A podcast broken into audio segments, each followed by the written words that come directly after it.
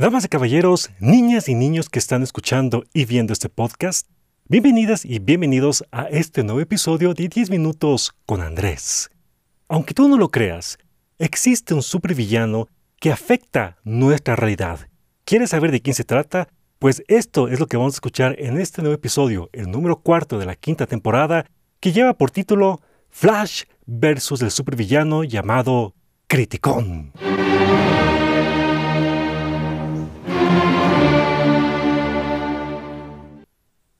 Hay un supervillano que afecta nuestra realidad.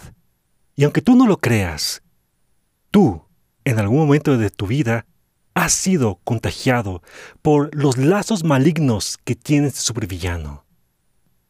Este supervillano se llama Criticón. Criticón tiene un poder tan grande que te afecta a ti, te transmite toda su energía negativa y te convierte en uno más de sus secuaces, de sus minions.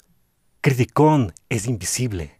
Criticón ha estado desde el principio de la humanidad. Criticón solamente tiene un objetivo, transmitir mala vibra, contagiar tal vez con malas ideas, porque sea como sea, criticón que se esconde detrás de palabras como crítica especializada o crítica constructiva, al fin y al cabo es crítica. Criticón está ahí, presente para hacer daño. Pero hoy me voy a enfocar al criticón y el poder que surgió con esta película que se estrenó. Especifico fechas porque puede ser que alguien escuche este episodio en el futuro. Pues en junio del año 2023 se estrenó una película muy interesante del género de superhéroes, The Flash, protagonizada por Ezra Miller. Pero esta película comenzó con el pie izquierdo y fue por culpa de Criticón. ¿Qué es lo que hizo Criticón con esta película? Criticón inundó con su mala vibra a mucha gente alrededor del planeta, dándole a entender que los efectos visuales o CGI que tiene esta película eran de lo último. Y la gente se contagió de esa idea. La gente llegó con esa idea y ahora es lo extraño de cómo, es cuando vas al cine.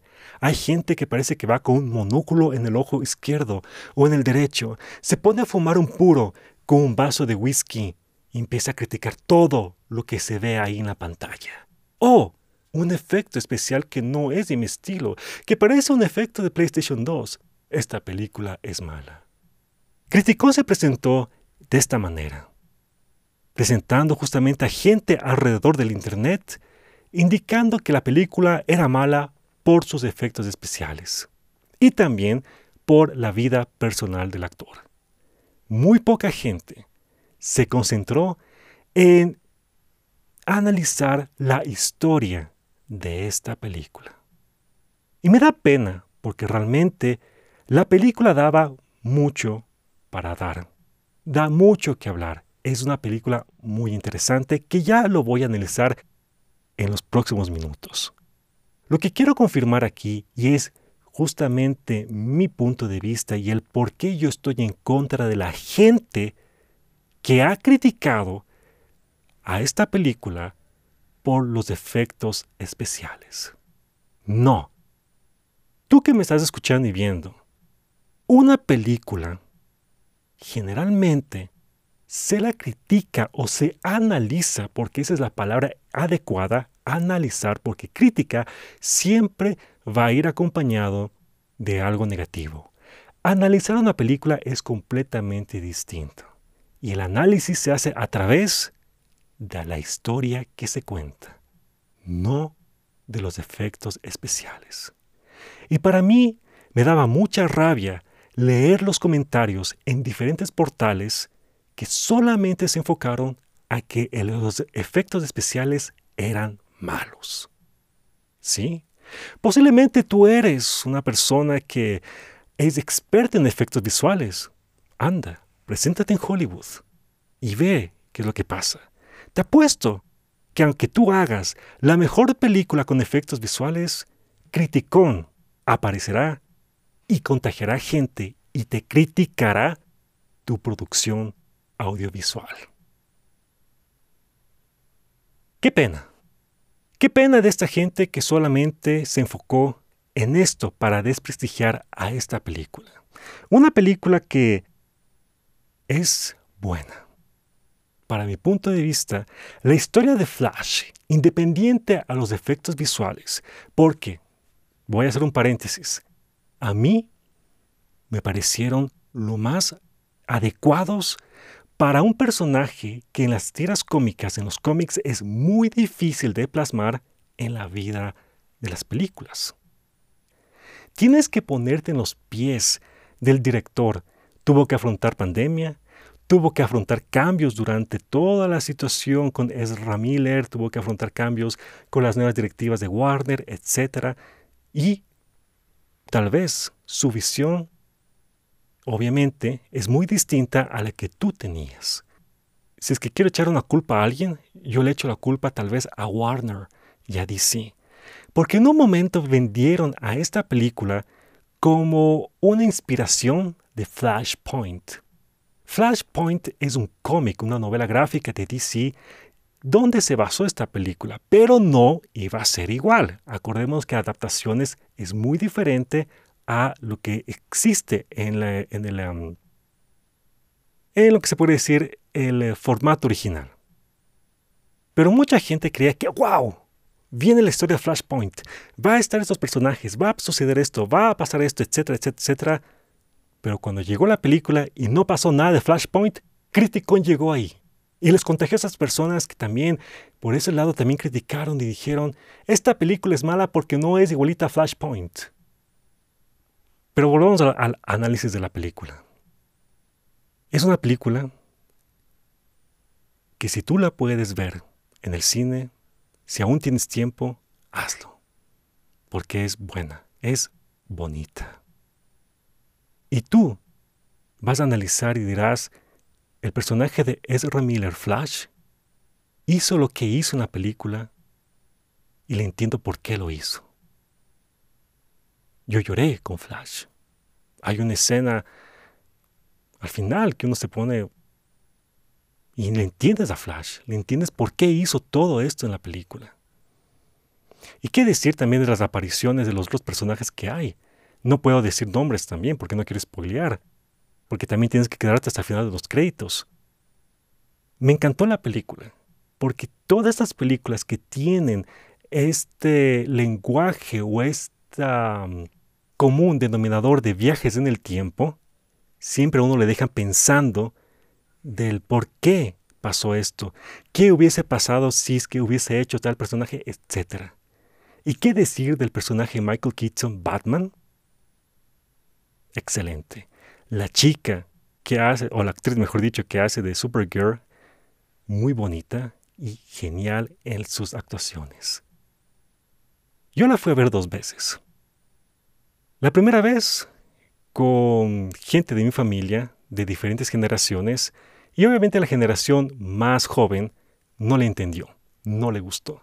Pero la generación un poco más antigua que me acompañó y también la de mi edad, le gustó.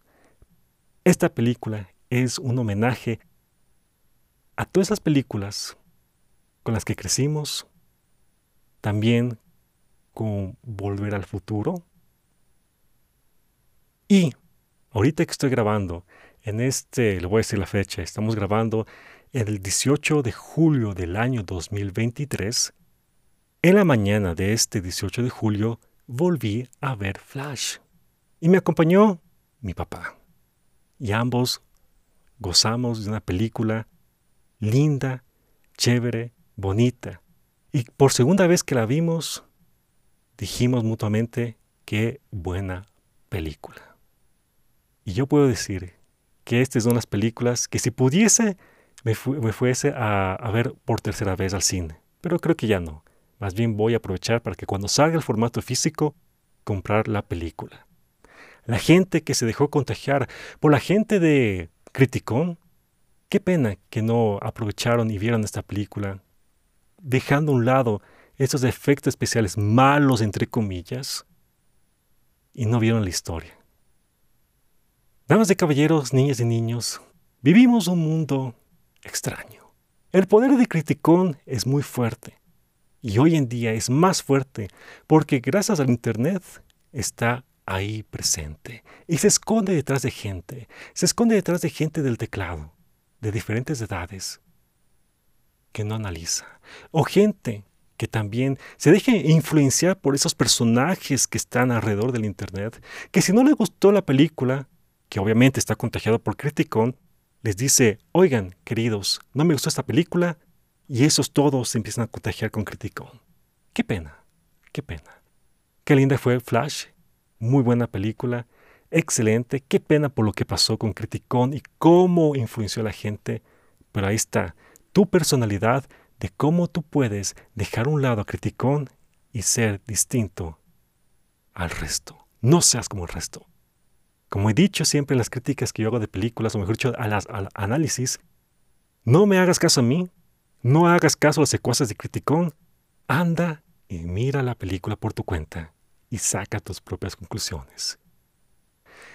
Pero en fin, si tú has visto esta película en el pasado en el presente o en el futuro, ¿qué te pareció? Recuerda que puedes contactarme por los medios que tú ya lo sabes. Recuerda que puedes hacer tus donaciones en Buy Me a Coffee. Ahí puedes comprar una pizza para que siga creciendo este podcast. Si te gusta también, hazlo, hazlo saber a toda la gente. Dice, ah, me, me gusta 10 minutos con Andrés. Paf. Pero te agradezco bastante por haber escuchado y visto este episodio.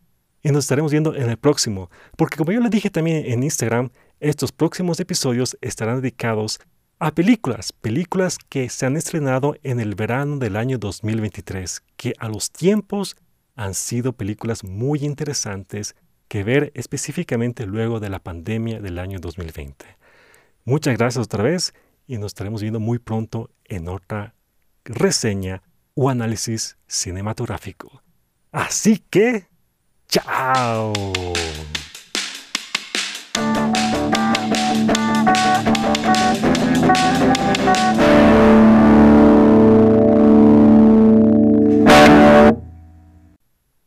Y si esperas que me vaya corriendo como Flash, no puedo. Ahí sí no puedo. Porque si lo hago me tropiezo con el micrófono, con las lámparas, etc. y demás.